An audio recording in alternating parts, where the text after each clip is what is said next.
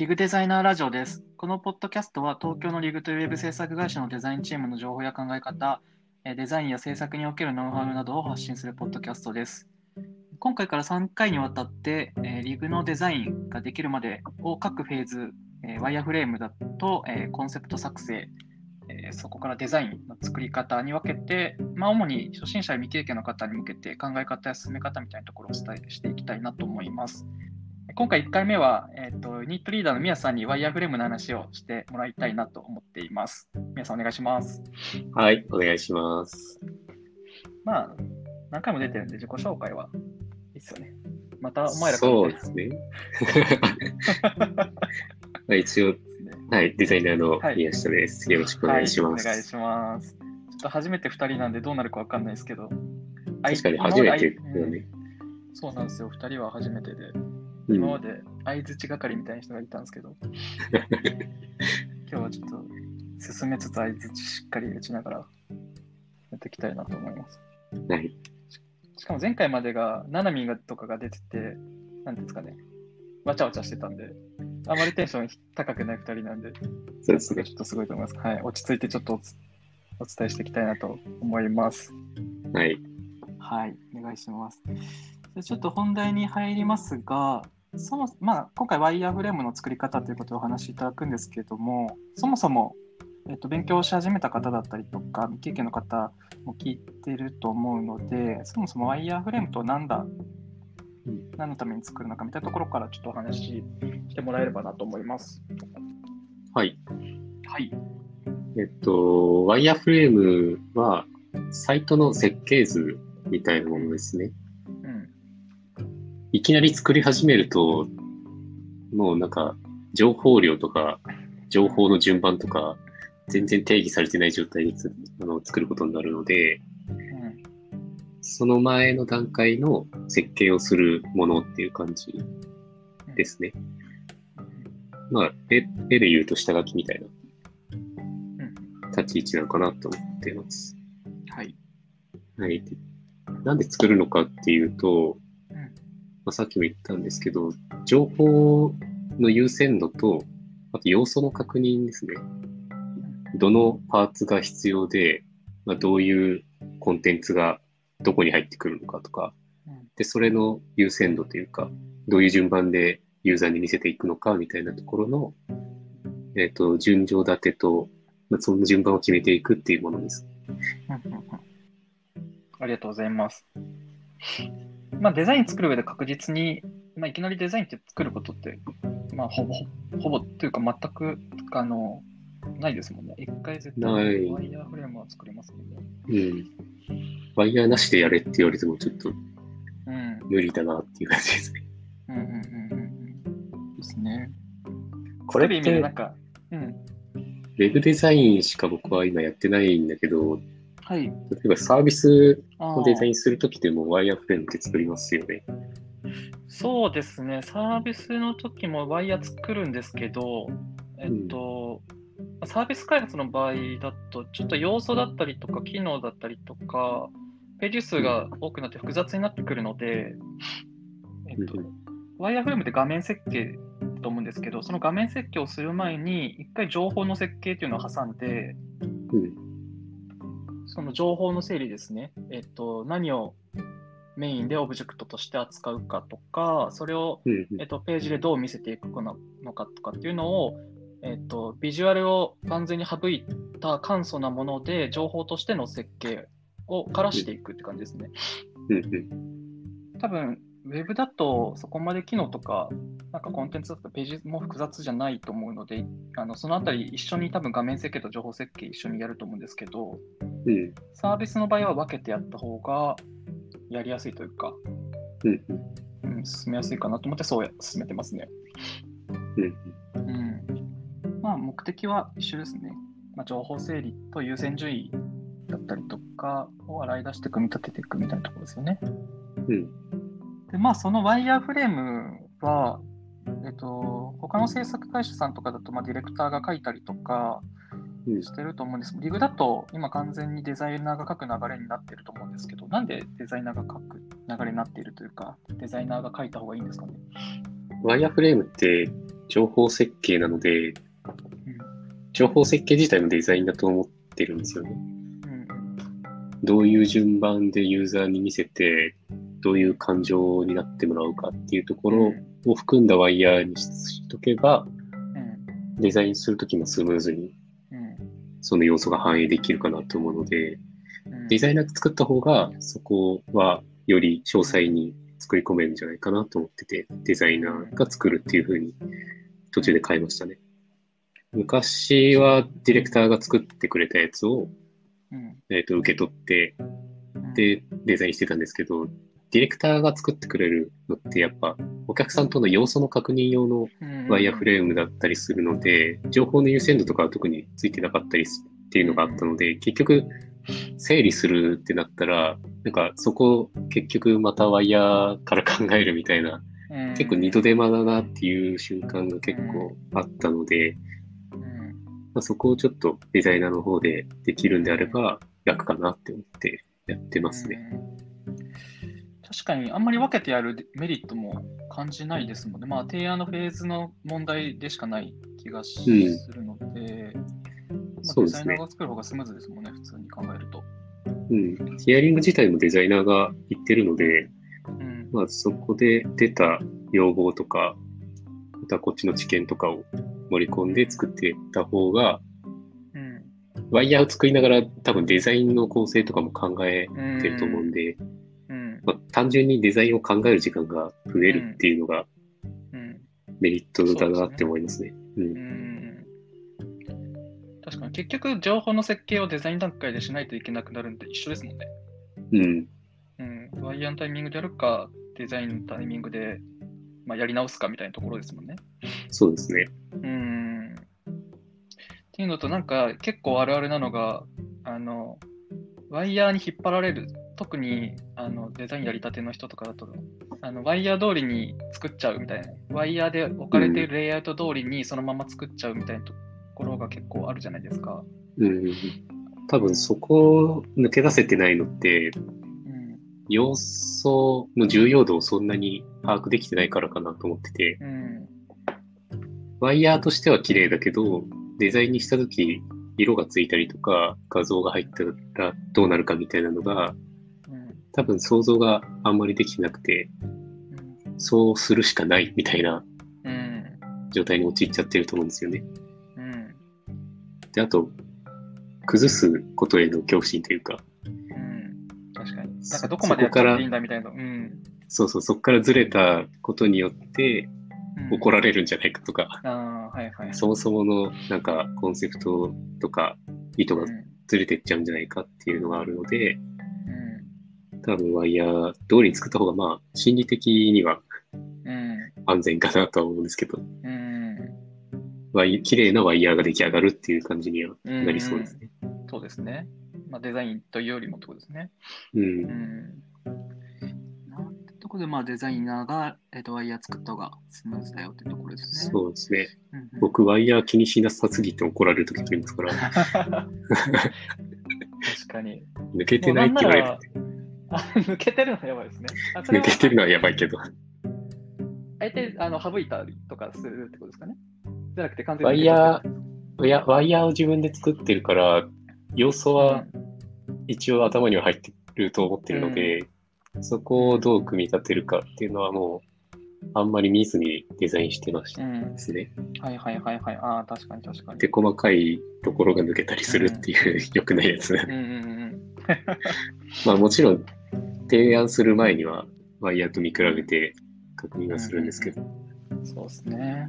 なんか、ディレクターがワイヤー書いてくれてる時期とか、本当に僕もワイヤーほぼほぼ見ずに、うん。あの、何が書いてあるかっていうのだけ見て、うん。あとはもう完全にレイアウトだったりとか、無視というか、して作ってる、作ってたんですけど、うん。それぐらいの感じがいいですね。なんならワイヤーって、他の人が、ディレクターが書くなら、みやさんともたまに話しますけど、なあの構成が過剰書き書きであるぐらいでも全然いいですもんね。うん。全然いいと思います。うん。あの、ディレクターとデザイナー間の共有だったら、全然それでいうんいかなと。そうですねお客さんの確認が入るから、やっぱ、画面としてにした方がいいけど。うん。確かに。うん。具体的にちょっとワイヤー作る話に入っていきたいんですけど、はい。まあなんか作るときに、えー気にしているポイントだったりとか、こだわりみたいなところありますか、すごいざっくり言うと、うん。デザインをしないっていうことですね。うん。その画面でデザインしちゃうと、うん。情報の設計とはまたずれていっちゃうというか、うんうんうんでも綺麗だけど本質を捉えてないっていうワイヤーが出来上がるんじゃないかなと思ってるので、うんあくまでワイヤーは要素と優先度の確認っていう二つに絞って作るようにはしてます。あ、もう一回、何と優先度って言いましたっえっと、え？なんつったっけ俺？け 情報と、あ、要素、要素と。情報の優先度。要素と情報の優先度ですね。言ったそばから忘れていくな。まあ、そうですね。お客さんも見るときに、ワイヤーで見た目のフィードバックとかうん、しだしちゃう、うん、さそうれてもってこともあるので、そこはきっちり切り分けて、ワイヤーとデザインって切り分けて作っていくのが大事ですね。う。そうですね。余計なノイズが入るというか、うん見てほしいところじゃないところを見てしまうので、うんああくまでその情報だったり優先度を分かりやすくするための、えっと、ワイヤーとしてのレイアウトだったりとか、うん見た目になってるってことですもんね。そうですね。うん。だから、たまにディレクタうんあそうー、はいディレクターがうん。たまになんかデザインをしてくる場合があるんですけど、うん。ワイヤーでうん。うん。確かに。うん。ど、どの程度の、その、そのデザインに対しての決定がされているのかとか、うん。確かに。ちょっとブレちゃうので、うん。できるだけしないでほしいなっていうのがうん。あって、だったらまあ自分でやった方が早いかっていう結論にはなったり確かに。うん。そうですね。ワイヤー段階でもしデザイン、このレイアウトだったりとか、うん例えば、あの、メインビジュアルのスライダーだったりとか、スライダーにする、あの、切り替えをスライダーにするとか、フェードにするかってまた細かいところがあるん。そこをまあスライダーにしますよって話で決まってたりとか、そこってはいはい本当はね、ワイヤーで決めるっていうよりもデザイン段階で提案したいところだったりするじゃないですか。うん。その辺が、人によってはそこまで決めてくれてることもあるんで、うん。まあ、そこまでワイヤーで本当は、ね、しなくてもいいかなってところですよね。そうですね。うんもちろんお客さんの要望があるんだったら全然問題ないんですけど、うん。見せ方を決めて来られちゃうと、デザイインの幅がどうしても狭まっちゃうので、ン。まあ可能性は残しておいてほしいなっていうのはうん。うん。ありますね。うん。他にありますか？他まあ、あんま時間かけすぎないようにはしてますね。あくまで設計図なんで、うん。そんなに時間かけて作り込んでもしょうがないかなとは思ってうるん。ので、もうパッパ置いてるっていううん。ところですかね。うん。やっぱりデザインの方に時間使いたいので、うん。あれですね、どこを確認したくて、どこを、えっと、なんて言うんでしたっけ？えっと、コンセンサスって日本語なんて言うんでしたっけ？コンセンサスじゃなかったでしたっけ？ちょっと英語で言うといやらしいんで、ちょっと、同意？同意でしたっけ？はいはいはい。コンセンサスで合ってると思うけど。あ、うん。どこで、あ、合意か。どこの確認取れたくて、どこの合意を得たいのかっていうのをしっかり把握して、そのために、まあ、作っていかないと、まあ、無駄な時間かかっちゃうし、変なビジュアル入れちゃったりとかうん。しちゃうみたいなところですよね。そうですね。うん。デザインに時間使いたいっていうとちょっと語弊があるか。情報設計は重要なので、うん。考える時間はいっぱいあるんですけど、うんあ考える時間はいっぱい取るんだけど、うんえっ、と、実際に手を動かしてるのがすごい短いっていう感じ。うんですねそうですね。う。うんん。確かにワイヤーすっごい綺麗に作ろうとしてす時間かけても、無駄、無駄って言ったらあれですけど、デザイン段階でね、全然変える前提なので、うんそれが、例えば、サービスでプロトタイピングをするとかなったら、うん。ある程度綺麗に作った方が絶対そあの本番に近くはなるんで、うん。無駄にはならないかなと思うんですけど、うん。ウェブのデザインの場合は、うん、まあ、変わるので、うん。まあ、そこまでつけてもしょうがないかなっていう感じですよね。うんうんうんうん。そうですね。って感じですかね。まあ何回も気にしてることは。うん。では今内容の話だったり作り方の話をしてましたけど、実際どんなツールで作ってますかね？ウェブデザインのワイヤーに関してはもう XD 一択ですね。うちの場合は。そうですね。それ以外で作ってる人多分いないですよね、ウェブに関しては。いないと思いますね。うん。昔いたディレクターとかはなんか、パワポで作っててマジ狂気だなと思ったんですけど、いや、いました、いました。はい前職でパワポで作っていうん。ましたね。XD が登場するまでは、みんなバラバラだったんですよね。うんうんうんフォトショーで作る人もいれば、イラで作る人とかもいて、うん。うん。だそうするとみんなが触れなくなるので、うん。XD が出てきたっていうのはだいぶでかかったですね。うんうんうんうん。そこら辺のツールの統一と、あとお客さんへの共有がスムーズなので、うんうんうん。とやっぱ軽いですよね。うん、めフォトショップとかでちゃめちゃ軽い。やるよりも。うん。まだデザインはフォトショーですもんね。デザインはフォトショーでやってますね。うん。サービスやるときは、まあ最近ツールが Figma になってきたので、うんデザイン。Figma なので、もうワイヤーも、というか全部 Figma 上で、例えばデザインシステムとガイドライン作ったりするのも Figma 上に作って常に共有してるみたいな状態になってますね。うん。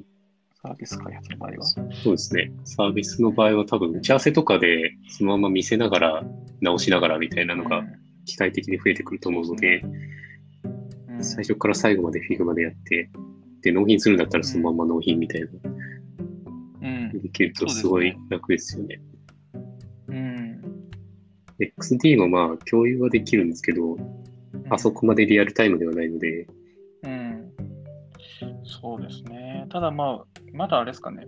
Figma で Web デザイン、まあ、やれる気がするんですけどね。全然。使ってて。うん、できると思います。うん。むしろ今、フォトショーが重すぎて、移行したいぐらいだから、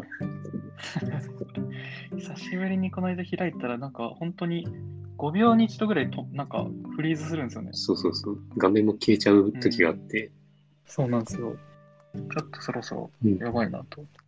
最近なんか、ウェブデザインの学校とかでも XD で教えてるらしくて、あー、やっぱそうなんですね。